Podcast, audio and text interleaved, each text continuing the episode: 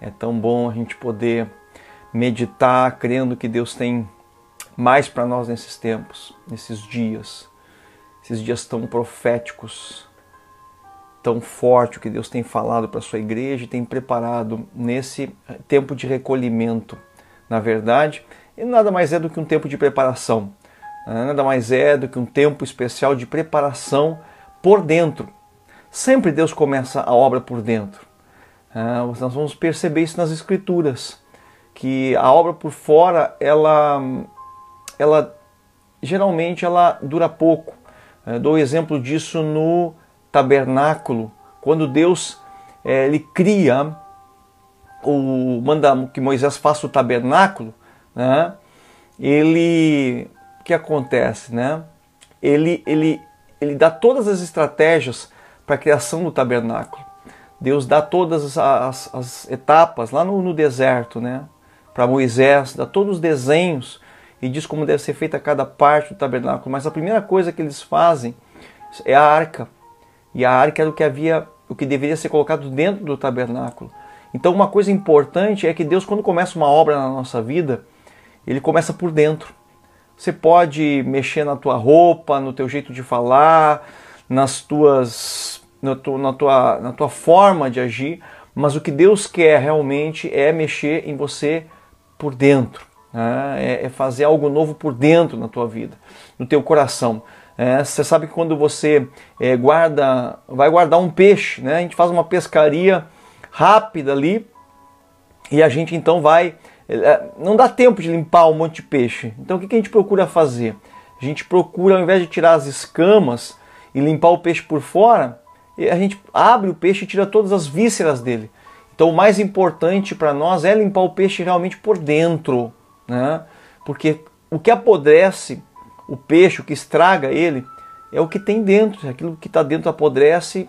A Bíblia diz que a boca fala que o coração está cheio. A Bíblia diz que acima de tudo nós devemos né, guardar o nosso coração. Ah? E o que contamina ah, o homem não é o que entra, a Bíblia diz, né? é o que sai da boca do homem, isso é que é o que contamina o homem. Então, a obra de Deus ela tem a ver muito com o que Deus está fazendo no nosso interior, isso você entende.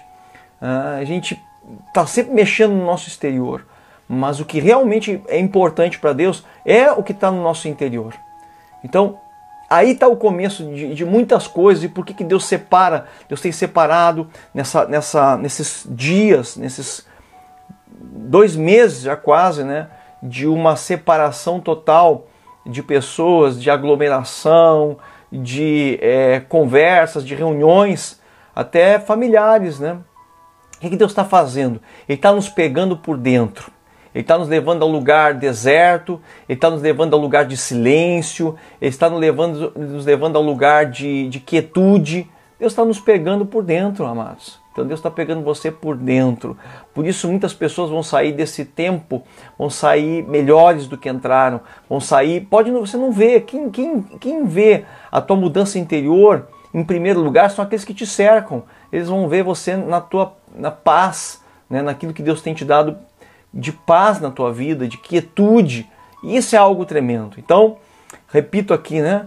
O que Deus está fazendo é algo que tem a ver com a limpeza interior, é algo por dentro das nossas vidas e mexe conosco, mexe com nossos conceitos, mexe com as nossas nossos pensamentos, com a, aquilo que nós formamos de conceitos na nossa vida, que é o que geralmente muitas vezes estraga a verdadeira obra de Deus é o que nós já temos. O que é a religiosidade?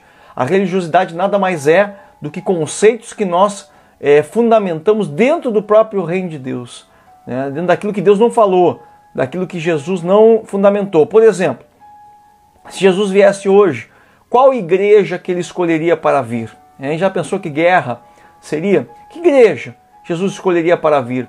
A sua igreja, a minha igreja, a igreja católica, a igreja evangélica, qual igreja Jesus escolheria para é, começar a sua obra, é, para se comunicar com o seu povo? Uhum. É muito simples essa resposta, porque só se você se reportar para a igreja que ele veio. Nenhuma. Nenhuma igreja. Porque ele é o cabeça. Na verdade, nós é que teríamos que sair das nossas igrejas, nós é que teríamos que sair das nossas casas e teríamos que ir atrás dele. Você está entendendo? Ele não ia se reunir em igreja nenhuma. Ah, não, mas ele procuraria uma igreja boa para poder, grande, para poder reunir as pessoas de forma alguma. Nós é que teremos que sair, esvaziar as igrejas e ver onde é que Jesus anda, nas praças, nos lugares. Você lembra que todos estavam com João Batista. E quando Jesus vem, eles têm que deixar João Batista e ir até Jesus. Você lembra disso? Eles tinham que deixar. Jesus até visitou algumas sinagogas, mas ele foi expulso desses lugares. Provavelmente Jesus seria expulso de muitas igrejas, seria expulso de muitos lugares, porque ele vem com uma verdade suprema, ele é o cabeça. Então ele funda, ele fundamenta a sua própria igreja, né, seus discípulos. Então Jesus não tem propriamente um lugar, ele tem um discipulado, ele tem um ensino para apresentar. Por isso que nós estamos percorrendo o que? As escrituras, que é o próprio Cristo manifesto em forma de letras, de palavras. E é isso que nós precisamos seguir. Não, não, não, não digo que não temos que frequentar uma igreja, porque a igreja ela é um lugar de ensinamento, de ensino, de doutrina. E quando a igreja perder esse tipo de coisa, e ao invés de ser lugar de doutrina, ela for um lugar de evento, perdeu o sentido. Quando a igreja deixar de ser um lugar de ensinamento, uma, uma escola, um, um, um lugar de fundamentação é, da, daquilo que é verdadeiramente o Evangelho, e se tornar um lugar de eventos e, e, de, e de promoções de coisas, perdeu o sentido. Você entende? E é o que muitas igrejas se tornaram, e eu creio que Deus vai ajustando isso nesse tempo, fazendo com que muitos, com que muitos repensem. Isso não é porque não é porque o pastor é ruim, não é porque a, a, há uma má intenção, não. A religiosidade ela tem a ver justamente com isso, com a forma de fazer as coisas, a preocupação maior com a forma do que com o conteúdo. Vê se você entende. E essa não é a preocupação de Jesus. Jesus ele se preocupa mais com o conteúdo. Por que ele fala da questão do odre, né? Ele diz que o vinho novo tem que ser em odres novos, ou seja, o novo conteúdo tem que ser na, na, numa, numa, no novo formato. Né? Então o odre ele tinha todo um processo de, de renovo. O odre tinha que ser colocado é, no óleo, o odre ele tinha que ser colocado depois do óleo que fala do espírito, ele tinha que ser colocado na água para hidratar as fibras, porque era uma pele de, de carneiro. Então esse, esse odre ele precisava ser é, é, hidratado né, com a água que é a palavra. Olha só, olha só que lindo isso. Eu não vou falar sobre isso essa noite, mas é, é, é eu estou aqui né, dando uma introdução. Né? É necessário uma boa introdução para que tenha um bom fundamento e um bom assunto. Então, o que, que era? Como é que era renovado um odre para ser posto nele uma, um vinho novo? Né? Ele serve para ti nessa noite, quem sabe para tua casa, para tua família, para os teus negócios. Então o odre, para ser renovado, porque a pele de carneiro ela endurecia com o sol, né, com o, o tratar, com a, com a mão que pegava o odre e engordurava ele, e, e, com o próprio vinho ele se enrijecia, ele se endurecia. Então, primeira coisa, se colocava ele imerso no óleo. O óleo é o Espírito Santo. Ótimo, então o Espírito ia dar aquela, aquela lubrificação, aquele renovo. Depois colocava ele na água, e na água ele sofria a hidratação, que é a palavra de Deus, quer dizer, ganha o enchimento, né? ganha o, o, o a fibra incha, né? Então a gente se incha da palavra, até perigoso. A gente diz assim, tem alguns crentes que estão muito inchados da palavra e tão, não estão dando fruto, não estão frutificando, né? Isso eu até li uma frase ontem muito interessante, que aquele que é, ele, ele, ele recebe muito conhecimento, é, mas ele se torna um crítico, né? ele recebe conhecimento e, e, e começa a criticar, ao invés de frutificar, então o conhecimento dele não foi para que ele pudesse crescer, mas foi para que ele se tornasse mais orgulhoso. Né? Então o conhecimento sem frutos se torna, um, torna uma pessoa crítica e ela não se torna humilde, se torna orgulhosa com, com aquele conhecimento. Então, mas vamos voltando aqui para o ordem, né? Ele incha com, a, com, aquela água, ele recebe aquele, aquela, aquele, aquela entumecimento da fibra para que ele possa ser trabalhado. E depois o odre ele ia para a fumaça, sabia? colocava-se o odre na fumaça, e a fumaça fala da glória de Deus, da presença de Deus. Então você quando quer renovar um odre, você tem que dar para ele espírito, a unção, da água e da fumaça, a presença de Deus. A fumaça falava da glória de Deus que enchia toda a casa, lembra? Todo lugar era cheio da presença de Deus.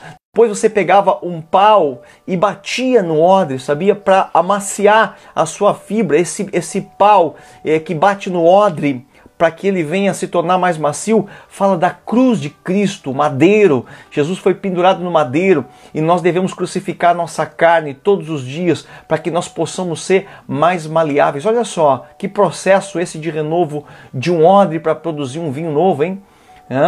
É, unção, óleo, a água, a fumaça e o pau que batia no odre que amolecia ele. Então, só então, depois de todo esse processo, todas essas etapas, o odre estava pronto para receber o vinho novo. A gente, às vezes a gente está querendo o vinho novo de Deus, mas não quer o processo. Às vezes nós estamos querendo um renovo, mas não queremos o processo, não queremos a fumaça, não queremos a presença, não queremos o óleo da unção, o jejum e a oração, não queremos a cruz, que é o pau que vem para para bater, para amolecer. Essa pele de carneiro fala de um animal que tem que morrer, um animal já morto. Então a pele enrijecida ela racha e o vinho novo entra e racha.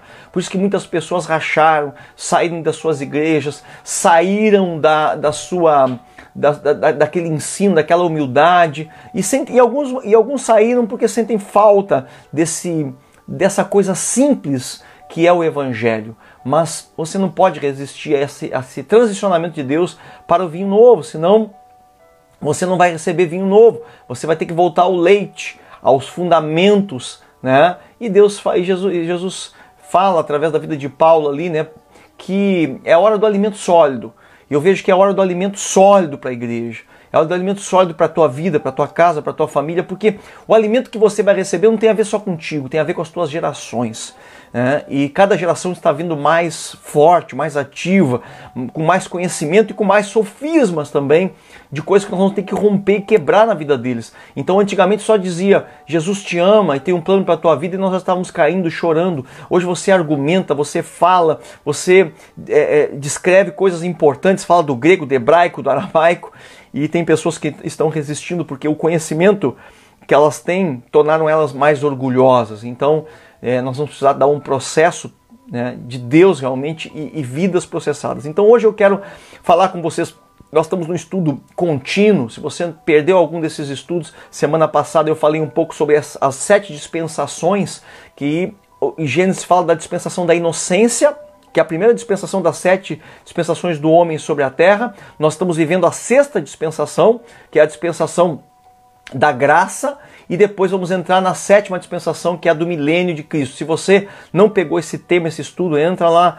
na minha página do Face aí e vai pegando essa sequência. Falamos também do Éden, dos quatro rios de um rio que, que se transformava em quatro braços no Éden, cada rio tem um significado, porque ele tipifica o que acontece lá em Apocalipse, quando descreve o trono de Deus, que o rio corre, né? e todo esse Éden que há no céu era um reflexo aqui na terra do que Deus criou. Mas hoje, em especial, eu quero falar, ainda em Gênesis capítulo 2, eu quero falar aqui da criação. Eu estou com a minha Bíblia aqui, ó da criação, não, da, da parte quando Deus dá uma tarefa ao homem, nesse jardim que ele criou, em Gênesis capítulo 2, versículo 15, diz: Tomou o Senhor Deus o homem e pôs no jardim do Éden para lavrar e guardar. Olha que importante isso, né? Quero que você é, vá pegando aí essa porção, que você vá também compartilhando essas coisas, tá? Aí compartilha aí na internet para que outros possam assistir.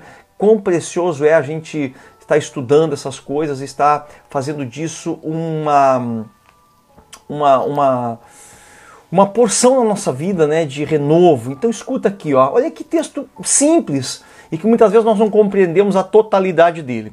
A Bíblia diz que Deus deu duas tarefas básicas ao homem. Você sabe que Deus mandou frutificar, mandou crescer, mandou expandir né, é, sobre a terra. Mas olha, olha que interessante esse Gênesis 2,15.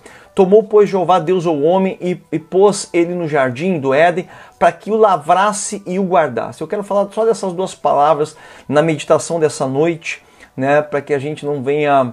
Ah, para que a gente venha captar coisas e poder viver essas coisas. A palavra lavrar no original, no hebraico, ela é abad. Abad. A-B-A-D. Abad. E essa palavra abad significa entre é, é, trabalhar, lavrar, é, mexer com a terra, cultivar. ela também significa servir. Então caberia o homem no jardim do Éden servir toda a criação. A gente quando fala a palavra, é, quando fala de Adão como autoridade, a gente pensa em Adão como um, o rei, um príncipe, e essa não tem problema, a função do príncipe é essa mesmo. A função do príncipe é servir os seus os seus súditos também, mas a, a palavra servir, a palavra bad, que é lavrar, ela tem uma dimensão interessante aqui, porque ela é a mesma palavra para servir e a mesma palavra para adorar. Olha que forte isso que eu quero te falar nessa noite.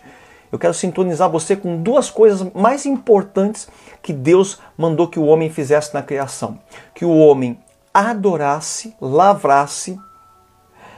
Pega no espírito isso, porque agora não dá para te falar de coisas de coisas carnais. Não dá para não dá para ser um teólogo aqui nessa noite. Quando eu vou entrar na questão da adoração, sabe? É Adão tinha que servir a Deus numa forma.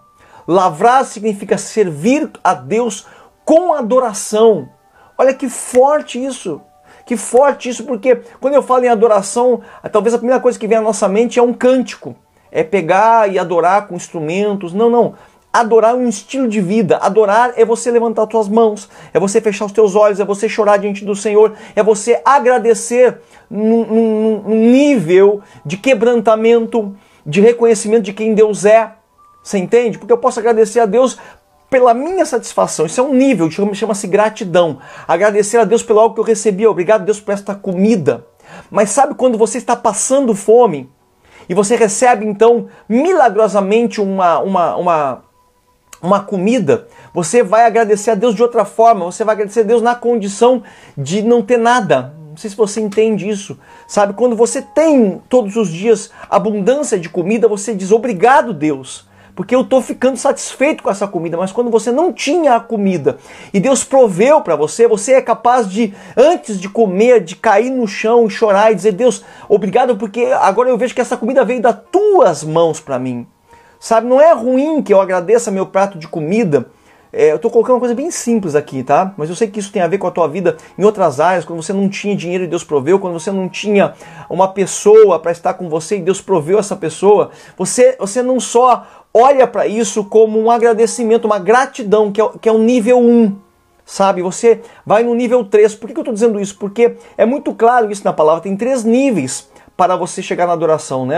É o terceiro nível. Primeiro é agradecer, entrai nos átrios com ações de graça no santo lugar com louvores e no santo dos santos com adoração. É um processo de três pontos. Ele é o caminho, a verdade e a vida. Caminho, verdade e a vida era o nome das três portas que conduziam ao santo lugar, sabia? Por isso que a Bíblia diz que Jesus era o caminho, a verdade e a vida. Porque o, ca o caminho era o nome da primeira porta que você entrava no pátio do tabernáculo. A verdade era a porta que te levava até o, o, o, o santo lugar onde o sacerdote ele matava lá fora e trazia o animal para dentro para oferecer a Deus como incenso agradável.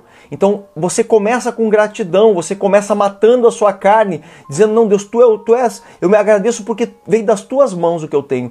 E você leva ao santo lugar onde você vai queimar aquilo como oferta viva, como louvores, em alegria. Obrigado, Deus, porque tu fez tudo isso para mim. Mas só entra no Santo dos Santos com adoração. Então, caminho, a verdade e a vida. Adoração tem a ver com essa vida de Deus em você.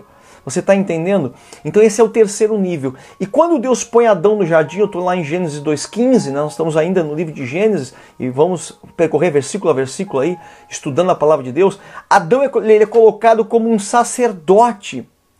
Isso é muito forte, porque você tem a visão de, de Adão como o homem, o primeiro homem o primeiro marido, o primeiro homem, o primeiro pai, mas essa noite eu quero trazer para você a visão de Adão como o primeiro sacerdote sobre a terra. A função de Adão era sacerdotal. Como é que eu sei disso? Porque a função era lavrar e guardar. Se eu falo só lavrar e guardar o jardim, você tem duas ideias. Uma de um lavrador, de um agricultor, de alguém que tinha que plantar e colher. Mas eu quero lembrar você que Adão, que a terra brotava, o Éden brotava para Adão. Adão não tinha que necessariamente plantar e colher. Então, essa palavra lavrar significa servir, ele dava nome para os animais, ele servia no jardim, mas também significa adorar. A função de Adão no jardim era ser um adorador. Ele tinha que glorificar Deus com o seu caminhar. E aí está uma coisa que poucos conhecem: a palavra trabalhar e servir como adoração. Quando você vai para o seu trabalho, você não se sente como um adorador. Pelo contrário, tem pessoas que têm o seu trabalho até como se atrapalhassem a vida com Deus. Ufa, eu tenho que trabalhar o dia inteiro e não tenho tempo para Deus. É um, é um, equívoco nisso, porque você está vivendo o trabalho do homem caído. Do suor do teu rosto comerás o teu pão. Isso foi como o homem foi amaldiçoado. Mas o trabalho que Deus deu a Adão de lavrar o jardim não tinha essa conotação. A conotação é que tudo o que Adão fizesse era para a honra e glória do Senhor. No Novo Testamento, uh, esse versículo é recomendado quando você fizer algo, não faça como que para homens, faça como que para o Senhor. Lembra disso? Então, quer dizer, mostrando que eu posso adorar a Deus no meu trabalho, quando aquilo para mim não é um peso de escravidão. Essa palavra adorar, servir, é servir como um escravo, sim, mas não como um escravo de homens, mas como quem é um escravo, entre aspas, né, de Deus, porque começamos como um escravo.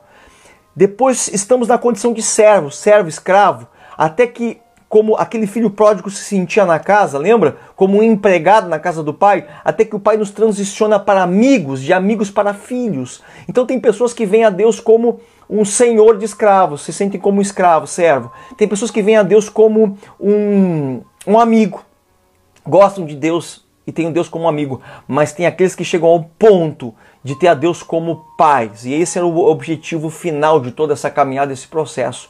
Então eu, como filho, sei que eu sou um amigo e como amigo sei que eu estou aqui para servir.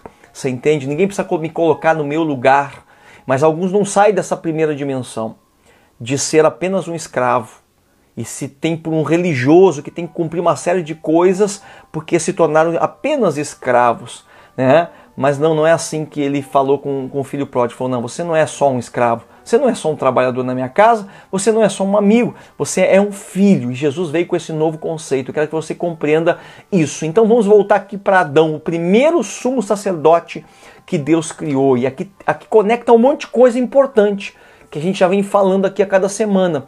Né? Te conecta com algo violento aqui. Por quê?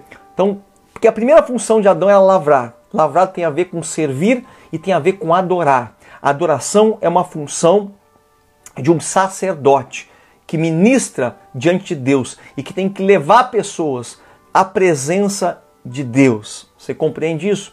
A outra função de Adão era guardar. E essa palavra guardar no, no original, essa palavra guardar no original, ela é uma palavra muito interessante também, porque ela tem a ver com a palavra chamar no hebraico. Chamar é chamar. S-H-A-M-A-R. Chamar no hebraico é guardar, geralmente para proteger, atender como alguém que guarda, alguém que está numa torre de vigia. Ele falou: Adão, você vai lavrar e guardar o jardim. O que, significava a palavra guardar? Significava estar numa torre de vigia. Quem faz isso, amados? Quem guarda hoje diante de uma torre de vigia é o intercessor. Por isso que Adão ele é comparado a um sumo sacerdote. Ele é um sacerdote. O Éden não é só um, um, um lugar de. não é só um jardim, um lugar simplesmente de morada. Né? O jardim do Éden ele era semelhante a algo que estava no céu. Ele era semelhante a um lugar de adoração, onde lá no céu te mostrei em Apocalipse há duas semanas atrás que, que o, o trono de Deus dá para um jardim, para uma praça onde corre um rio. É o Éden de Deus. Então ali está o trono de Deus. Tudo é, reflete para o trono de Deus. E esse Éden que Deus coloca na terra, e Adão ministrando, ele também reflete esse lugar sacerdotal onde Adão deveria trabalhar servindo a Deus naquele lugar e adorando. Você pode notar com relação a Caim e Abel, que vieram oferecer ofertas a Deus. Né? Eles já tinham essa cultura. Então, você vê que a palavra cultivar o jardim, que era a missão de Adão, que, que é a palavra, qual é a raiz da palavra cultivar? Você já pensou sobre isso? Cultivar vem de que raiz? Vem de raiz de culto. Cultivar vem da mesma raiz de culto, cultuar. Então, a função de Adão era cultivar esse jardim. Adão não tinha uma enxada, Adão não tinha uma pá para poder fazer plantações, não necessitava, porque o jardim brotava por si só, havia provisão de Deus nesse jardim. Então você imagina Adão como? Como um, um que tipo de jardineiro ele, ele era? Que ele que as coisas no jardim do Éden estavam, estavam prontas por si só, mas esse homem tinha que cultivar o jardim. Então ele tinha que cultuar o estilo de vida de Adão. Era um cultuar a Deus através de um lavrar, que era adoração, e de um guardar, que era estar numa posição de uma torre de vigia, intercessor, aquele que se põe entre o que ele está intercedendo e entre o inimigo. Então, Adão tinha que se colocar entre toda a criação que Deus tinha feito, entre o que Deus ia dar para ele, o que Deus já estava dando, e o inimigo que estava ali rodeando o jardim para destruir. Então, a função sacerdotal de Adão, e essa é a função de um sacerdote, adorar e interceder. Se você começar a observar a Bíblia nessa ótica, você vai ver diante de todo o panorama bíblico essas duas funções, adoração e intercessão, adoração e intercessão. Assim era Davi, um adorador e um intercessor. Né? Você vai ver Moisés quando ele vai travar uma batalha contra os Amalequitas, que ele levanta suas mãos e as mãos começam a pesar. O que, que estava acontecendo ali? De um lado, Arão, Arão e Ur. Se você levantar a história desses homens, Arão era um sacerdote, o sacerdote era um intercessor, mas Ur pertencia a, a, a uma, uma, família de adoradores. Então a, adorador, a adoração e a intercessão seguravam os braços de Moisés, que era também aquele que ele subiu para orar e para interceder. Enquanto ele intercedia, o povo ganhava a batalha. Josué ganhava a batalha que era um proclamador. Então, oração, adoração, intercessão e a proclamação, que faz a parte do campo de batalha, né, da, da luta lá, lá, lá, fora, são os três pilares que vão dar o avanço de um exército. Então, quando você entra em guerra espiritual, né, nós não necessitamos tanto de, de batalha física, é, de batalha emocional mas se você quer entrar realmente em conquista de território, você tem que estabelecer altares de adoração, você estabelecer torres de vigia, de intercessão, e aí sim a proclamação, a, a, a o avanço do reino, o evangelismo é que vai fazer com que você, palavras de decreto, você realmente tome um território. Às vezes nós nos equivocamos tanto com esse, esse tipo de esse nível de batalha espiritual, né? não, não, não conseguimos fazer uma batalha só de proclamação. Às vezes a gente vai para as ruas, a gente vai tomar território, a gente quer convencer alguém, a gente quer evangelizar alguém, quer ganhar nossa família para Jesus, mas não fez antes o altar de adoração, não levantou o lugar da presença antes.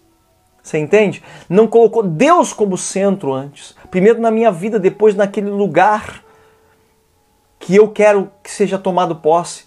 Não nos colocamos de intermediários como intercessores entre, entre o inimigo e aquela pessoa. Não sei se eu estou me fazendo compreender, não sei se você está me entendendo a dimensão do que eu estou falando essa noite. Para Deus estabelecer um lugar na terra, primeiro levanta um homem, Adão que pudesse adorar e interceder, senão nada daquilo estaria é, concretizado, nada, nada funcionaria na terra. Jesus era o sumo sacerdote que veio porque Adão falhou na sua missão, verdade ou não? Jesus vem então e se torna o sumo sacerdote, que tem a função de interceder. Até hoje a Bíblia diz que ele intercede por nós diante do Pai, ele é o nosso advogado, e até hoje ele é o, o supremo, o adorador, ele é o cabeça da igreja, então eu quero dizer para você, se você quer realmente vencer suas batalhas, não é no grito, não é no, no, no, no na, na, guerra onde você vai ser retalhado, onde você vai ter que incutir na cabeça das pessoas. Você vai ter que estabelecer altares de adoração na tua vida. Você vai ter que estabelecer lugares, alianças com Deus, onde você vai é, poder é, restaurar o teu lugar secreto. Então Adão, ele representa um plano de Deus para com o homem. Por que, que o primeiro homem que Deus levantou tinha que ser um sacerdote? Deus sempre buscou uma geração de sacerdotes quando Deus tira o povo do Egito, vê se você lembra. Ele leva e disse para Moisés: Farei desse povo uma nação de sacerdotes. Quer dizer, todo o povo, um por um, seria um sacerdote. Aí o que, que aconteceu? Por que, que isso não se concretizou? Porque o homem não quis. O povo que saiu do Egito não quis. Ele falou: ah, Moisés, sobe tu por nós nesse monte, porque se nós subirmos nós vamos morrer. E ali um plano de Deus foi, foi quebrado. Ele, ele, ele diz para Moisés: O povo não quer é, é, viver na minha presença. Porque eles entendiam que, como eles eram pecadores, eles poderiam ser destruídos no serviço de Deus. Então, tem pessoas que, porque sabem que não vão alcançar é, é uma vida perfeita, acabam se recolhendo e vivendo uma vida comum. Você vai dizer, mas isso é uma verdade? Não, não é uma verdade, porque perfeição para Deus não é ausência de erro. Perfeição para Deus é quando eu estou disposto a continuar uma caminhada para a Sua presença. É quando eu não desisto. Pode ver uma pessoa que não desiste de estar com Deus, ela vai se tornando cada vez melhor. Então, ser perfeito para Deus não é ausência de pecado, de erro. Ser perfeito para Deus é eu não desistir, é eu cada dia crescer a estatura de Cristo, do varão perfeito. E quando isso termina? Nunca. Nunca, porque nós pertencemos à raça humana, nós não pertencemos à raça de anjos, nem de querubins, nem de serafins que já estão prontos lá no céu. Nós pertencemos à raça humana que está na terra para sermos aperfeiçoados. A Bíblia diz que Jesus, ele aprendeu a obediência pelo meio das coisas que ele mesmo passou. Então, se o próprio Cristo, ele precisou aprender um nível de obediência aqui na terra por aperfeiçoamento, nós somos essa linhagem humana que estamos aqui para ser aperfeiçoados. Perfeitos sim em Deus, no desenho original que Deus já nos fez, já nos, nos criou desde antes da fundação do mundo, como Jesus já era o cordeiro imolado desde antes da fundação do mundo. Mas agora não. Agora Jesus está como homem na terra e vai ser provado e precisa ser aprovado. Eu e vocês, vocês estamos aqui na terra para sermos provados e aprovados. Então a nossa perfeição não, não está condicionada à ausência de erros ou de defeitos, mas sim a estarmos é, caminhando rumo à estatura de Cristo, tendo Cristo como exemplo e outros, outros homens de fé como exemplo. Então entenda isso que quando Deus cria o homem na terra lá em Gênesis, ele cria um sacerdote. Quando você se converte a Cristo, Ele quer de você uma, uma, uma família sacerdotal, uma pessoa sacerdotal. Por isso que Davi foi um homem segundo o coração de Deus, porque Davi leu isso tudo. Não sei se você entende o nível que Davi chegou. E por que, que ele era um homem segundo o coração de Deus? Porque Davi, você pode ver que havia o, o, o tabernáculo que Moisés trouxe do deserto. Mas quando Davi traz a arca de volta, que estava com os filisteus, e ele traz a arca de volta para Jerusalém, ele não põe a arca lá no tabernáculo para que houvesse sacrifício de animais. Não, ele não faz isso. Ele, ele põe a arca numa tenda e ele põe famílias para cuidar dessa arca. Davi ele, ele, ele fez um, uma transição, ele enxergou um outro desenho. Ele enxergou o desenho do que havia no céu, o desenho original de Deus que não era sacrifício de animais, mas apontava para o Messias. Por isso Deus falou para Davi que do trono de Davi nunca faltaria o rei e haveria o descendente que viria de Davi. Por isso Jesus foi chamado de filho de Davi. Porque Davi leu uma outra forma, ele leu o que havia nos céus. Você entende? E ele, ele põe a arca debaixo dessa, dessa porção. Ele não põe a arca no, no tabernáculo onde Moisés colocava.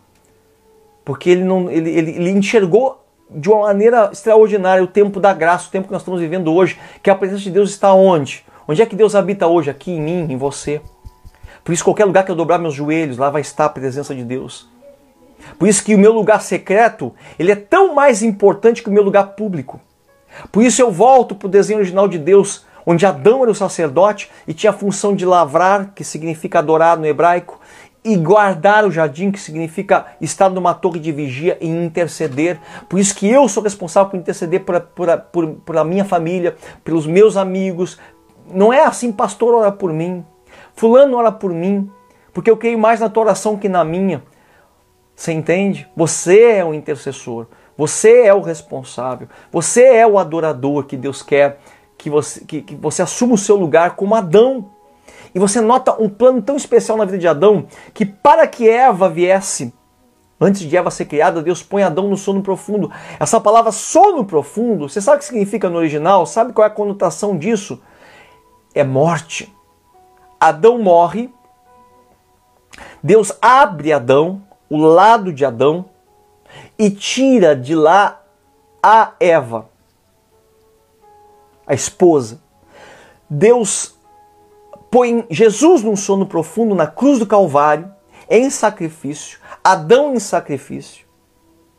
Adão em sacrifício morre num sono profundo para que Eva venha à existência. Jesus na cruz do Calvário como sumo sacerdote, como Adão, como segundo Adão, morre na cruz do Calvário. O soldado pega a lança, abre o lado de Jesus e dali jorra água, que significa a palavra. E dali surge a igreja fundamentada na palavra, na água e no espírito. Se eu nascer de novo, na água e no espírito, então eu posso entrar no reino de Deus e fazer parte do corpo de Cristo, da igreja do Senhor Jesus, que é o corpo de Cristo. Então, da mesma forma que Adão sacrificialmente gera Eva, Jesus sacrificialmente pum, dá luz à, sua esposa, a igreja. Então, olha que profundo é isso, porque Jesus vem completar a obra que Adão não conclui. Né? Porque depois Eva também come do fruto, ela, ela, ela se perde no pecado e Adão ele figurativamente, ele até se entrega por ela, porque ele morre junto com ela, né? Porque senão Adão teria um tipo de salvação e Eva não teria, ou Adão sacrificialmente seria entregue por Eva. Então, é interessante esse plano de Deus, mas Adão ele falha, entra no pecado e ele não conclui aquela obra redentora. Mas Jesus vem então e salva toda a humanidade. Olha que interessante isso. Eu quero que você comece a pensar e enxergar as coisas nessa ótica. Na ótica de Deus cria um Éden e cria um sacerdote. Deus chama você para ser um sacerdote. Mas o que eu devo fazer? Eu devo lavrar e guardar. Eu devo adorar e interceder. Essa é uma meta na tua vida. Como é que você pode fazer para ser um adorador? Você pode começar com uma gratidão. Você pode entrar com ações de graças. Você pode entrar. O que é uma? Qual é a diferença de é, adoração para gratidão para louvor? Bom, a gratidão é pelo que você recebeu de Deus. Obrigado Deus por isso, obrigado Deus por aquilo, porque eu tenho uma roupa para vestir, porque eu tenho saúde. O louvor é pelo que Deus fez. Deus, eu te engrandeço porque tu fizeste a terra, os céus, o mar, tu fizeste coisas tão maravilhosas que hoje nós podemos desfrutar. Tu é o Deus que fez. Então, esses são os verbos, você está entendendo? Deus fez, Deus é o Criador, Deus fez. Então, o que Deus fez te faz louvar e glorificar Deus. Mas a adoração é pelo que Deus é. Tu és digno, tu és santo, tu és maravilhoso, tu és o Todo-Poderoso, tu és o Rei dos Reis, tu és o meu Pai, tu és o Abba, o Paizinho querido. E aí você entra na dimensão do que Deus é. No louvor e na ação de graça, você pode fazer algo coletivo. Todos podem agradecer a Deus e louvar, mas só o teu secreto vai fazer você adorar a Deus. Mesmo na igreja, todos estão adorando, louvando, estão entrando em gratidão, louvando, mas é como um funil, todos entram junto, mas lá na ponta, na adoração, só pode você e Deus. Por isso aquela mulher que derramou o vaso de alabastro nos pés de, de Cristo, ela não se importou com quem estava olhando, ela não se importou com quem estava vendo, às vezes eu observo na igreja, as pessoas estão louvando a Deus, mas poucas estão adorando, porque o adorador não se importa se ele vai se atirar no chão, se ele vai sujar o, o joelho da calça dele, se ele vai chorar, ele não se importa com quem está vendo, com quem não está vendo. Ele alcançou esse limite da adoração, ele alcançou esse ponto da adoração onde é ele Deus, é onde é ele e Deus. Não é fácil isso não. Não é fácil você chegar nesse ponto de você não se importa com a roupa que você está vestindo, com borrar sua maquiagem, com, com se tem um irmão do lado ou não tem. Você, você se jogou. Você é só você e Deus. Então essa era a função de Adão no jardim. Essa era a função é, de, de Jesus Cristo quando veio. Essa, essa era a função de, do povo quando sai do Egito. Mas aí você diz, pois é, mas por que, que Arão foi escolhido como sacerdote? Porque Deus teve que tirar uma linhagem. Porque Adão não, não cumpriu. Porque o povo não quis. Deus teve que separar então uma tribo. A tribo dos, dos descendentes de Arão, a tribo dos levitas. Você sabe que a tribo dos levitas que serviam na, na, na, na, no deserto, ela foi uma tribo, na verdade, escolhida, porque era assim, ó, todo primogênito Deus, Deus colocou na lei e falou para Moisés: todo aquele que nascer primeiro o primogênito de cada casa, ele é meu. Primogênito dos bois, dos animais, o primogênito dos filhos, todos pertencem a mim, o Senhor falou. Mas como Deus é um Deus bom e sabia que o povo não ia aguentar, né? Ele não ia suportar cada filho que nascesse primeiro, né? Que era o orgulho da casa, ter que entregar no templo. Sabe o que ele fez? Ele disse: Mas para que o, o, o, primeiro filho não precise ser entregue, é, vocês façam o seguinte: você separe uma tribo para mim. A tribo de Levi não vai ter posse, não vai ter terra, não vai ter herança, porque tudo que eu tenho vai ser deles. Eles substituirão os primogênitos. Então, por que a palavra primogênito era tão importante para Deus e hoje é a palavra primícias? Você ouve a gente falar às vezes na igreja, entrega tuas primícias para Deus. Tudo que é primeiro pertence a Deus, porque esse, esse primeiro tipificava o primeiro homem Adão, como primícia, como o primeiro sacerdote, e Jesus como o primeiro de muitos filhos que haveriam de entrar. Então o primeiro sempre pertenceu a Deus. Quando você pega o teu salário e você separa o teu dízimo como primícia, não o que sobra no final do mês, se sobrou, se não sobrou, mas como primeira coisa, antes de qualquer coisa, eu separo o que é de Deus, separei a minha oferta de primícias. Você pode notar que o domingo é o primeiro dia da semana Domingo não é o último dia da semana, é o primeiro, porque eu começo a minha semana com Deus. Então tudo que é de Deus é primícia, primeiro. Quantas pessoas fazem as coisas assim de qualquer jeito e não entendem que, que há um princípio nessas coisas? Não é por religiosidade, porque ah, eu vou fazer porque senão Deus vai me castigar, ou porque eu tenho, eu tenho costume de fazer isso. Não é isso. É, é, isso é uma coisa sem entendimento. Eu estou falando coisas com entendimento. É, Deus sempre separou o primeiro, porque o primeiro pertence a Ele. O primeiro representa uma função sacerdotal, né? uma função de purificação sacerdotal. Primeiro na minha mente é Deus. Primeiro pensamento que eu tenho durante o dia é Deus sabe? Ele é o primeiro, amar a Deus sobre todas as coisas, com todas as minhas forças, com todo o meu entendimento, de todo o meu coração. Quer dizer, Ele é o primeiro na minha vida, na minha mente. Toda vez que você coloca alguém na tua vida como o primeiro, você está perdendo a noção. Tem contra ti que deixaste o teu primeiro amor. Quer dizer, você deixou eh, de colocar Deus como teu primeiro amor. Então, nunca um filho, um marido, uma esposa, o trabalho, a casa pode substituir a Deus como primeiro, você entende? Você pode dizer assim, não, mas Deus é o primeiro na minha vida, mas as tuas atitudes não demonstram isso. Sabe, você, não, você na hora da escolha você não consegue colocar Deus em primeiro lugar. Então isso não é só um, uma, uma, uma vontade, ela é também uma atitude né, que reflete bênção. Então Deus ele troca o primogênito pela tribo de Levi e ele então coloca esse sim. Então todo, tudo que acontecia no tempo de Moisés era um simbolismo você está entendendo? É um simbolismo de Deus, onde ele estava colocando ali o primogênito, mostrando que Jesus ia ser aquele primogênito. Foi o que ele fez com Abraão.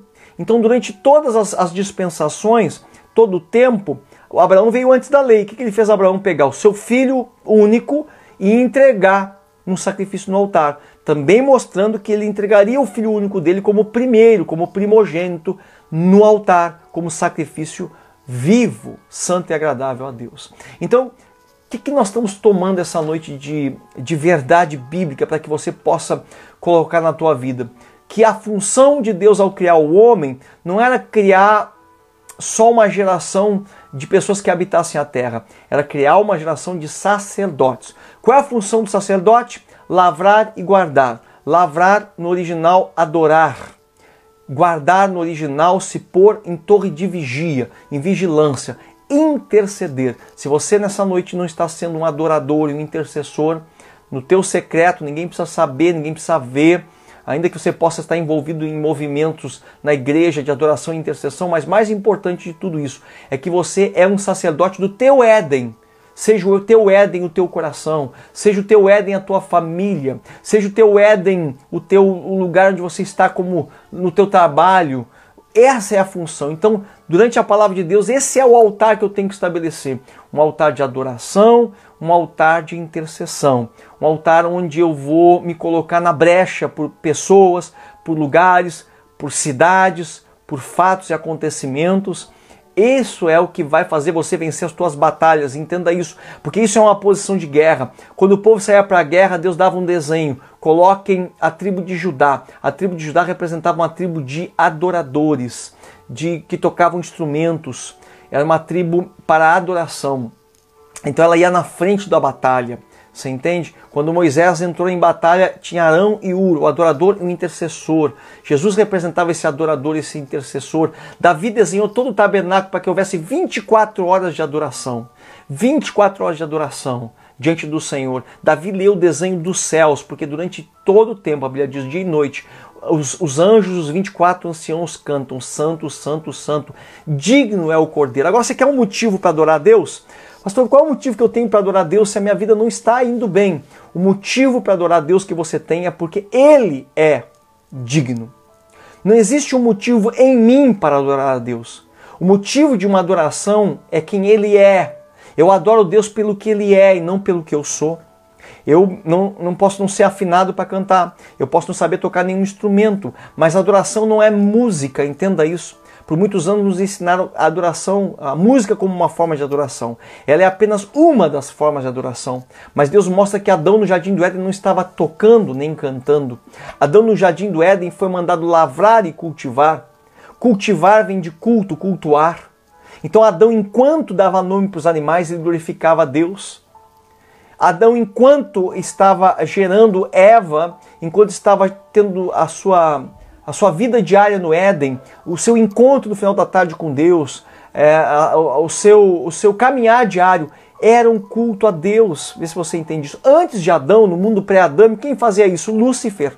Lúcifer estava no Éden, jardim de Deus, no meio das pedras afogueadas, e do jardim do Éden, está lá em Isaías 14, ele direcionava para Deus a adoração. Você entende?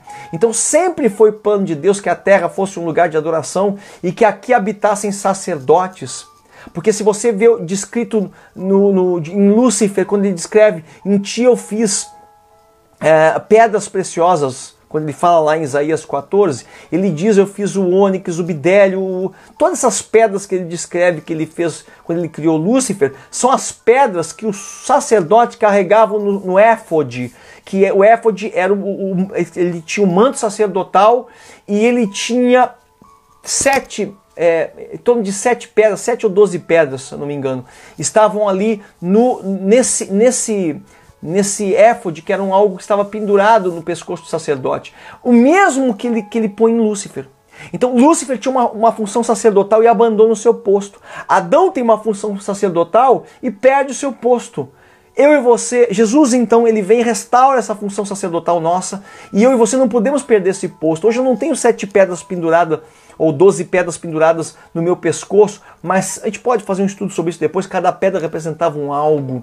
Vê se você entende. Essas coisas são importantes você compreender, porque senão você acha que quem é o sacerdote era o pastor da igreja. Quem é o sacerdote é o ministro de louvor da igreja. Quem tem a obrigação de adorar 24 horas, 10 horas, 1 hora, 2 horas, é o ministro de louvor da igreja. É quem canta bem. Não tem nada a ver com isso. Isso tem a ver com a, a própria criação de Deus. Você foi criado por isso e para isso.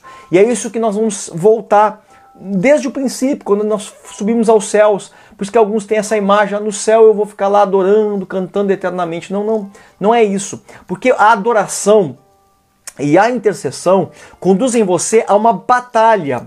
Por isso que a gente é chamado de reis e sacerdotes. A Bíblia diz que nós somos reis e sacerdotes. Então a Bíblia diz que nós somos sacerdotes reais. Olha que bonito isso, que interessante isso. Você é um sacerdote real.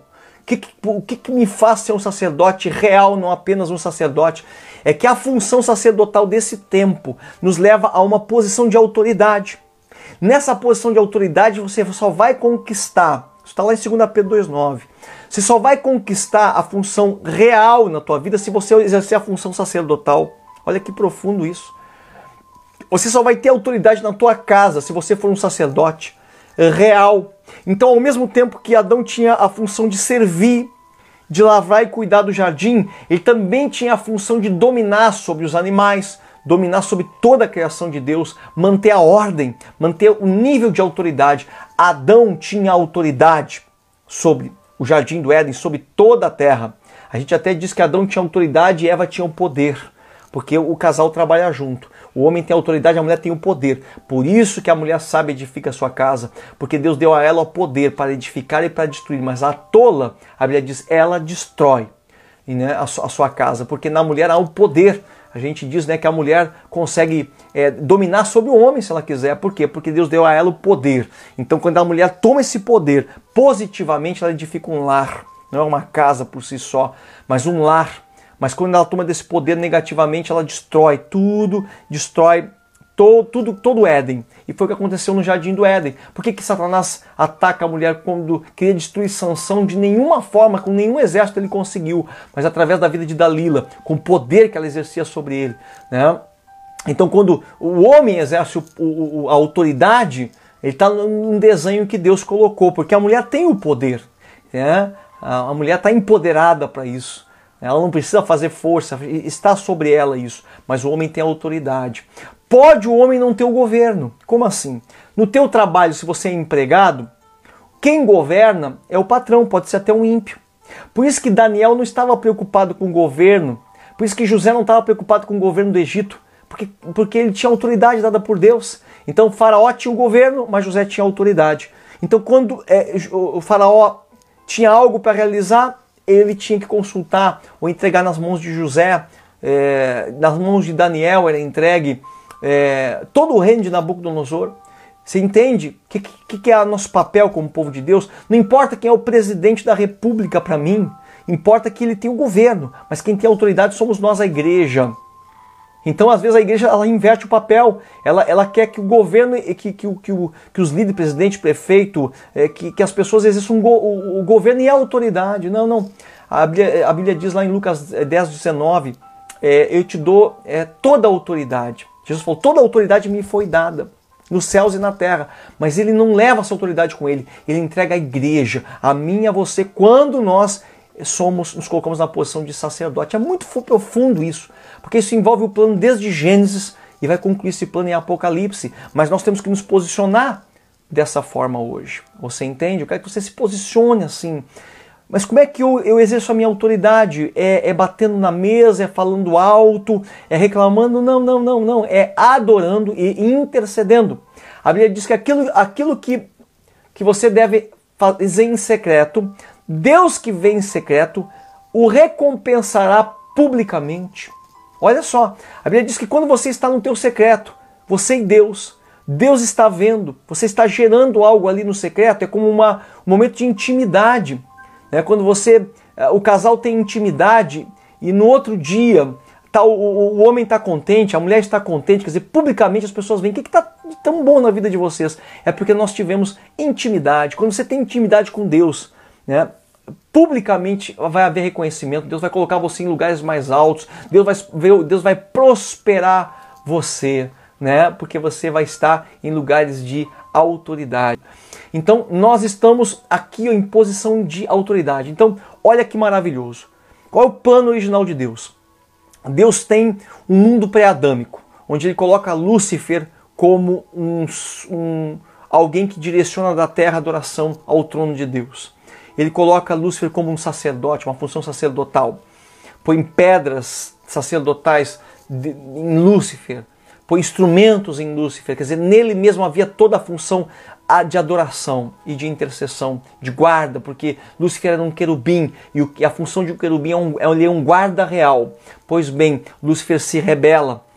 O que, que Deus faz? Ele, então ele retira Lúcifer dessa posição é, original e ele faz uma, uma, uma, um homem, cria um homem, uma raça de sacerdotes, põe Adão no jardim do Éden para lavrar e guardar, adorar e interceder no original, na palavra original, e o homem falha nisso. Adão primeiramente morre pela para que venha nascer Eva, mas ele falha na segunda etapa onde Eva ela come do fruto e Adão ele então come junto e agora ele mesmo precisa de uma redenção. Jesus levanta então uma nação que era Israel, uma nação que era uma figura, a gente chama isso de um arquétipo, uma figura de como todas as nações tinham que ser. Assim era a nação de Israel, sabe? A, a nação de Israel era um arquétipo, um modelo, modelo para que todas as nações fossem ser fossem ser também uma nação sacerdotal, mas Israel falha também e, e, e, não quer ministrar a Deus porque tem medo. Então Deus tem que levantar quem? Um homem que é um arquétipo de quem seria Cristo, que é Arão, o sacerdote, e a linhagem de Arão. E aí levanta uma tribo de Levi, porque todos os primogênitos pertencem a Deus, mas Deus, então, para que não venha retirar os primogênitos das suas famílias, representando Cristo primogênito, ele pega então toda a tribo de Levi já separa essa tribo para servir na casa de Deus, uma tribo sacerdotal com Arão, uma linhagem sacerdotal, onde os filhos de Arão seriam sacerdotes. Mas quando Cristo vem, o que acontece? Quando Cristo vem, perceba, Jesus reúne tudo nele. Ele passa a ser o sumo sacerdote, agora não mais na linhagem de Arão, para não andar segundo a lei, mas na linhagem de Melquisedeque, que era um homem que não tinha origem, nem teve fim, um rei de Salém. Ah, depois podemos tocar nesse assunto, está lá no livro de Hebreus, né? e está lá também quando Abraão entregou todos os dízimos que tinha a Melquisedeque. Então Jesus era esse, esse homem, essa linhagem sacerdotal que não tem início, não tem fim. E Jesus é então o restaurador do sacerdócio do homem. Aí vem a igreja que nasce de Jesus e essa geração toda que está ligada com Jesus é uma geração sacerdotal. Eu e vocês somos sacerdotes. O que, que nós precisamos fazer? Eu preciso, deixa eu fechar aqui. Uma, o que, que eu preciso fazer? Eu e você precisamos fazer? Adorar e interceder. Adorar e interceder o tempo todo. Eu já deixo aqui em casa minha televisão ligada. Ela fica ali no YouTube, né, ligado na internet, com louvor. Às vezes eu estou passando, aquilo me pega, me toma, eu já me boto de joelhos, já começo a, a chorar, já começo a adorar. Quando eu acordo pela manhã, já levanto as minhas mãos aos céus, já, já adoro a Deus sem cântico. Às vezes eu durmo com o celular ligado, num, cântico. Deixa, deixa a noite toda tocando, eu preciso disso. Eu estou conectado com essa atmosfera. Isso gera uma atmosfera que lá no começo, agora eu já vou, eu não posso, né, entrar por aí, porque aí já vamos para outro, outro momento. Toda essa atmosfera no deserto gerava uma nuvem. Essa nuvem era a nuvem da presença de Deus. Então tudo que você gera no teu altar de adoração, no teu, na tua adoração e na tua intercessão, gera a tua atmosfera, é onde você vai viver. Se a tua casa está em tribulação, se o teu trabalho tá, tá, te falta prosperidade, é porque a nuvem de Deus não está ali. Você precisa gerar essa nuvem. Lembra de Elias, quando ele põe o altar do Senhor, ele manda colocar água no altar pede fogo do céu, o fogo queima, aquela água evapora. Ele adora a Deus ali naquele lugar e nasce uma pequena nuvem, e aqueles três anos de seca se transformam em chuva abundante. Entenda isso. Quem vai fazer a chuva da tua vida é você. Não existe corrente da sete chave não existe as sete etapas para que eu possa, né, sete pulinhos lá na, na, na, lagoa. Não existe nada disso. É você no teu propósito, é você na tua adoração, é você no teu, na tua oração, no teu jejum. É você que vai mudar a tua vida, é você que vai romper isso. Né? A igreja ela tenta proporcionar propósitos para que você conecte com o teu Deus, mas tem pessoas que só conectam na igreja. Quando vem para sua casa, que é o seu altar particular, não geram nada. Você está entendendo? E começa a patinar na sua vida. E aí precisa de mais uma corrente, de mais uma igreja, de mais uma oração de alguém. Não é esse o plano de Deus. O plano de Deus não é que você se fundamente em um sacerdote, mas que você seja o sacerdote. Uau! Profundo isso, que forte isso. Conecta você ao plano original de Deus desde o começo. Ninguém vai substituir isso. É você e eu que vamos assumir essa posição em Cristo Jesus. É você e eu. Eu sou o sacerdote. Ah, mas eu, o marido é o sacerdote, a esposa é, é, Não, não. A esposa é a ovelhinha, não tem isso. O marido é o sacerdote, a esposa é o sacerdote, os filhos são ensinados para ser uma linhagem sacerdotal. Minha casa é uma casa de sacerdotes reais. O homem com autoridade, a mulher com poder.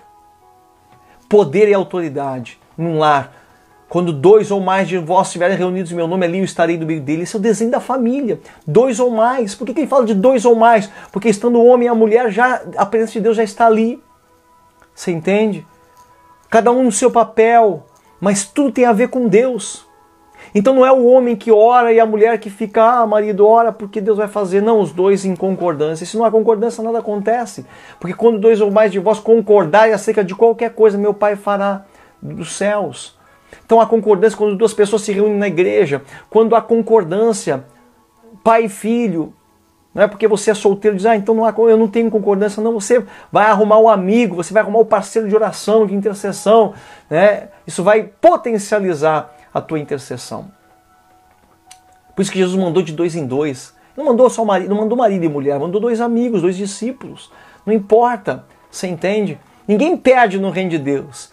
Tanto o solteiro, ele tem as suas vantagens, né? Da sua liberdade, da sua vida livre, né? Para servir a Deus 100%, como o casado, que tem a força do seu cônjuge para servir, como o pai que, que bem-aventurado o homem que tem muitos filhos, que enche dele a sua aljava, porque no dia da batalha não vai estar sozinho. Todos levam vantagem no reino de Deus, né? É, Cristo é tudo em todos. Você entende? Todos estão estão é, é, é tem uma palavra profética para todos no reino de Deus. Ninguém é melhor porque está casado, ou porque está solteiro, ou porque tem filhos, ou porque não tem. Porque a Bíblia diz que ele faz da solitária ou do solitário pai de multidões e mãe de multidões.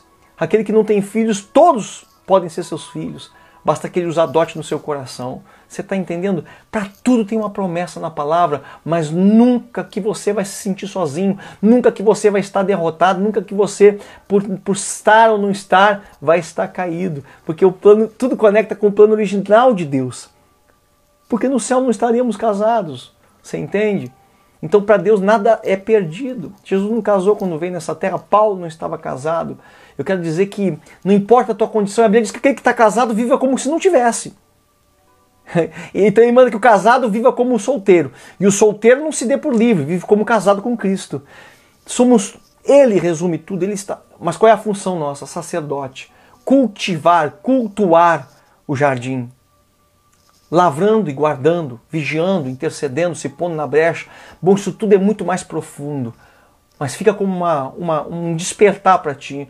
Porque eu não preciso de toda a teoria a gente vai acrescentando e estudando. Eu preciso de atitude. A partir de hoje, você precisa estabelecer a tua adoração e a tua intercessão. Você precisa levantar o teu altar caído. Eu quero dizer uma coisa para você. Se você não passar por nenhum processo de libertação na tua vida de alguém que vem orar por ti, se você não passar por nenhum processo de cura interior na tua vida, mas se você estiver o teu altar secreto na tua casa, se você é um homem que ora, se põe na presença de Deus, você vai ser liberto você vai ser curado por dentro. Eu digo para você, você pode imaginar todos os cursos que eu já fiz na vida de cura interior. Né? É tanta cura interior que a gente chega até a perder o interior de tanta cura. Né? É tanta libertação que nunca é liberto de tudo.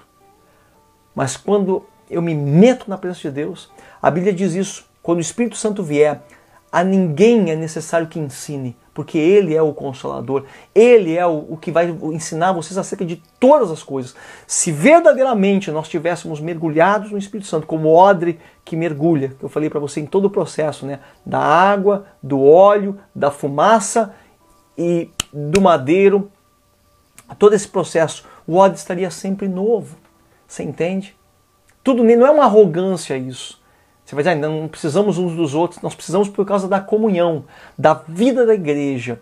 Existe a vida da igreja e a missão da igreja. A vida da igreja é a comunhão, o partir do pão, o, o, o dia a dia da igreja. Está lá no livro de Atos. Agora, a, a missão da igreja, o propósito da igreja é ide por todo mundo e pregar o evangelho. Agora, como eu, eu desenvolvo essa batalha, essa guerra espiritual? Através da adoração e da intercessão, como Moisés. Levantava um braço, levantava outro braço e Josué ganhava.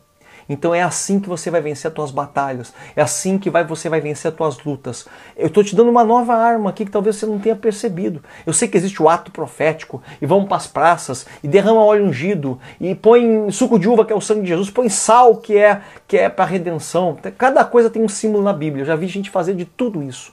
Mas quando você se mete em Cristo Jesus, quando você se mete em Deus, e você começa a adorar em todo o tempo, em todo momento, sabe? Você passa a vencer as batalhas, porque o lugar que Lúcifer tinha na tua na, nessa terra, ele quer de volta. Ele quer ser o centro. Ele quer te distrair com dinheiro, com preocupações, com todas as coisas que vão te tirar o que do foco. Agora, a última pergunta: por que, que eu tenho que adorar a Deus? Você pode perguntar isso. Por que eu tenho que adorar a Deus? Bom, primeiro porque Ele é digno, porque Ele é santo, então, porque está nele essa virtude. Mas por que, que Deus quer que eu adore? Será que Ele é um Deus é, é, arrogante que, que, que, que exige porque eu sou uma divindade ou que tem que ser adorado? Não, porque você se torna semelhante àquilo que você adora. Você pode notar que o, o metaleiro põe o cabelo, a roupa igual. O, o que é punk, o que é, o que é, o que todo se torna igual ao objeto da sua adoração. Por isso Satanás sempre quis é, que o povo fizesse ídolos para si, porque você vai se tornar semelhante ao ídolo que você adora. Deus quer que você o adore, porque você foi criado imagem e semelhança dele. E cada vez que você o adora, você se torna mais semelhante a ele. A pessoa que adora frutifica, a pessoa que adora fica mais mansa, ela começa a ganhar o domínio próprio, ela fica temperante, os frutos do Espírito começam a fluir através dela. Os dons começam a fluir através dela. Você entende? Deus não quer ser. Não é aquele Deus que exige que eu esteja ali, não. Ele sabe que eu, como filho, me torno igual ao Pai, mais semelhante ao Pai, ao desenho original, à sua imagem e semelhança, quando eu o adoro. Então, somente ao teu Deus adorarás. Você está entendendo? A adoração faz parte da minha vida. Crie mecanismo para que isso funcione na tua vida. Deixa o som ligado 24 horas. Ligue aí, bote o pendrive com músicas, deixa o teu computador ligado, o teu celular ligado. Deixe que isso tome conta da tua vida. Eu... Sabe? A televisão aqui em casa está sempre ligada no YouTube. Às vezes ela dá, dá aquelas paradas, eu vou lá e dou, faço andar de novo. Sabe? Durmo, ela deixa ela ligada, eu estou dormindo, mas há uma atmosfera sendo criada na minha casa tô meu fone de ouvido, eu vou lá, bota aqui meu fonezinho, ó. às vezes eu tô aqui, tô fazendo minhas coisas, tô com fone de ouvido, você tá lavando a louça, você tem que bota o celular, o celular hoje nos ajuda a fazer tudo isso. Você está entendendo? Você está fazendo o que? É, é, levantando os teus altares de adoração. O altar que estava quebrado vai ser restaurado, sabe?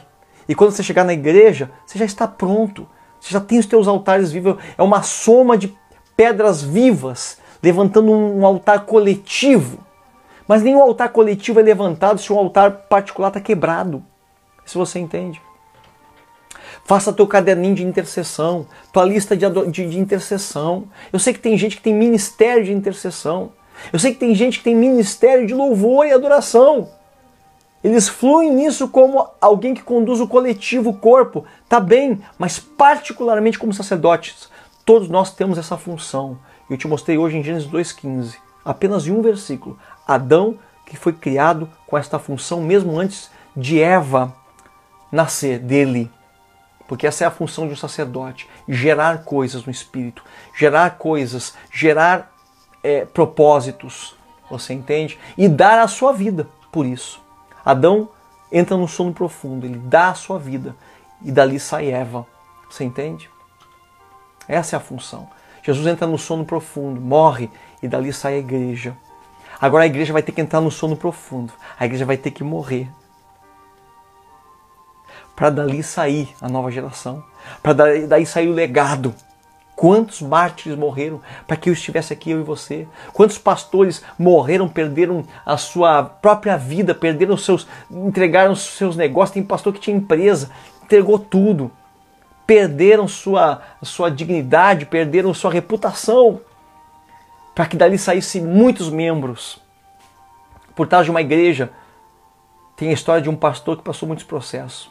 Por trás de uma igreja grande, de uma igreja vitoriosa, de uma igreja com muitos membros, de uma igreja de qualidade, tem um pastor que pagou um preço. Tem homens e mulheres que pagaram um grande preço. Por isso saem livros escritos, ministérios escritos em função daquele preço pago. E por causa do seu preço, na sua casa, vai sair uma grande família, uma grande geração de filhos, netos e bisnetos que vão levar esse legado. É por isso. É por isso, é quando pessoas entenderam a sua função sacerdotal. Tá bem, alguns vão receber para isso. Alguns vão ser pagos para isso. Para isso, né? Pastor, ah, mas o pastor ele tem tempo porque ele ganha para isso. Tem muitos pastores que têm tempo, ganham para isso e não oram e não adoram. São homens que perderam o foco, perderam o propósito original, mas tem muitas pessoas que Deus vai querer que elas façam isso no seu trabalho, dentro do seu trabalhar diário. E vão ser como Adão que trabalhava, cultivava o jardim, cultuando a Deus, o único e verdadeiro Deus. Uau! Quanta coisa importante, quanta coisa forte. E que tem muito mais, vai muito mais além disso. Muito mais além disso. Porque dentro desse plano, desse propósito, Deus levantou depois o intercessor, o sacerdote, levanta o profético o profético levanta o apostólico. É, o símbolo do sacerdote é o boi, o servo. O símbolo do, do profeta é a águia, que voa e enxerga e tem visão. O símbolo do apostólico, o que é de avanço, é o leão. Então, isso vai mais além, porque quando você estabelecer o teu altar de adoração e o teu, a tua intercessão, que é o sacerdócio na tua vida, Deus vai começar a revelar. Aí você vai ver o profético manifestado na tua vida, a revelação que você tanto eh, deseja. Aí depois que isso tudo for estabelecido, essa revelação, você vai ver o avanço das coisas na tua vida. Aí você vai ver o apostólico. Tem pessoas que param numa coisa só e não tem na sua vida essa sequência maravilhosa, mas isso é para outro tempo, para outro momento. Eu quero orar com você nesse tempo, nessa hora, para Deus te abençoar nesse primeiro processo teu levantar os teus altares caídos, começar a adorar a Deus. Não depende se a tua família deixa, não deixa. Põe um fone no teu ouvido então e você vai estar tá louvando a Deus e adorando. E a hora que Deus te pegar, caia no chão de joelhos porque o adorador não se importa com quem está vendo, com quem não está vendo, com quem está perto, com quem não está. Você vai fazer aquilo que é, você vai ser o altar vivo.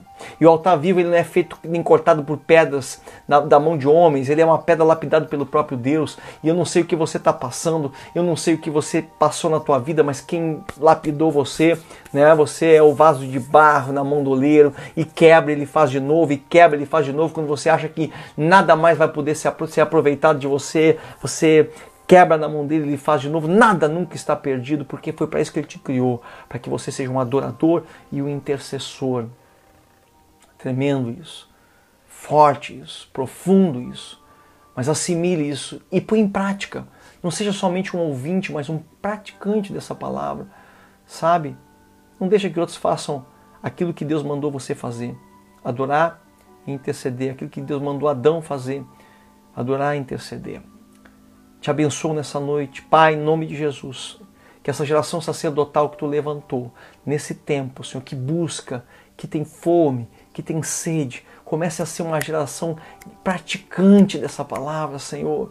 Deus, e ninguém está vendo, mas é no secreto, Senhor, que as coisas começam a acontecer. É no secreto que alguns vão começar, Senhor Deus e Pai amado, a adquirir a sua porção maior. É no secreto que alguns vão gerar seus descendentes. É no secreto, porque toda intimidade ocorre no lugar secreto. Toda intimidade ocorre quando ninguém está vendo. Toda relação de intimidade não é para ser exposta. Se não vai aparecer foto no Face, não vai aparecer, seu Deus e Pai, gente, foto da minha adoração secreta no Instagram, não vai, não vai ser publicamente, Senhor. Mas, Senhor Deus, em nome de Jesus, é nesse tempo, Senhor Deus e Pai amado, que aqueles que estão fazendo coisas em secreto serão, Senhor Deus, glorificados no público, Senhor. Onde eu vou gerar ali, Senhor, coisas importantes. Entendeu? Então, se você pegou agora essa, essa palavra, depois quando entrar na página novamente, eu vou estar compartilhando na minha página também a P. Leandro Monks, para que você possa retomar e assistir desde o começo, para que você entenda que desde Gênesis até Apocalipse tem só uma, uma, uma coisa que Deus está gerando em nós, sacerdotes, experimentados, provados nessa terra. Jesus foi assim, estava pronto no céu, mas foi provado pela terra e volta ao céu glorificado quando você voltar aos céus, você vai ser mais uma vez chamado a uma função sacerdotal. Não mais um sacerdote comum, mas um sacerdote real. Forte isso. Te abençoo. Que Deus te prospere, te dê uma semana abençoada, uma semana de vitória. Não perca o foco disso, crie mecanismo, ligue louvores, comece a ter palavras na tua boca de quem Ele é. Adoração é quem ele, quem ele é. Louvor é o que ele fez. Gratidão é pelo que você, pelo que ele te entregou nas tuas mãos. Te abençoo, abençoo o teu dia, a tua semana. E vamos edificando e construindo nossos altares de adoração daqui para frente. Não tem assim um começo e um fim, é daqui para frente. Em nome de Jesus. Fique firme, não desista, porque não importa se o vaso quebra, ele faz de novo. Não importa se ele tem que botar você na linha de largada, enquanto a vida há continuidade, há propósito de Deus para você. E ele é expert nisso. Né? Jesus morreu, parecia que tudo estava terminado, ele ressuscita. Quantas vezes eu e você vamos morrer? Adão entrou no sono profundo, quando volta tem Eva. Né? Esse morrer e ressuscitar faz parte da, do nosso, da nossa reinvenção em Cristo Jesus, faz parte, faz parte do processo. É isso que Deus faz. Você morre um vaso de barro e nasce um vaso de prata. Morre um vaso de prata, nasce um vaso de ouro. Te abençoo em nome de Jesus. Não perca, compartilhe essa palavra e edifique a muitos outros. Em nome de Jesus te abençoo. Fica na paz. Glória a Deus.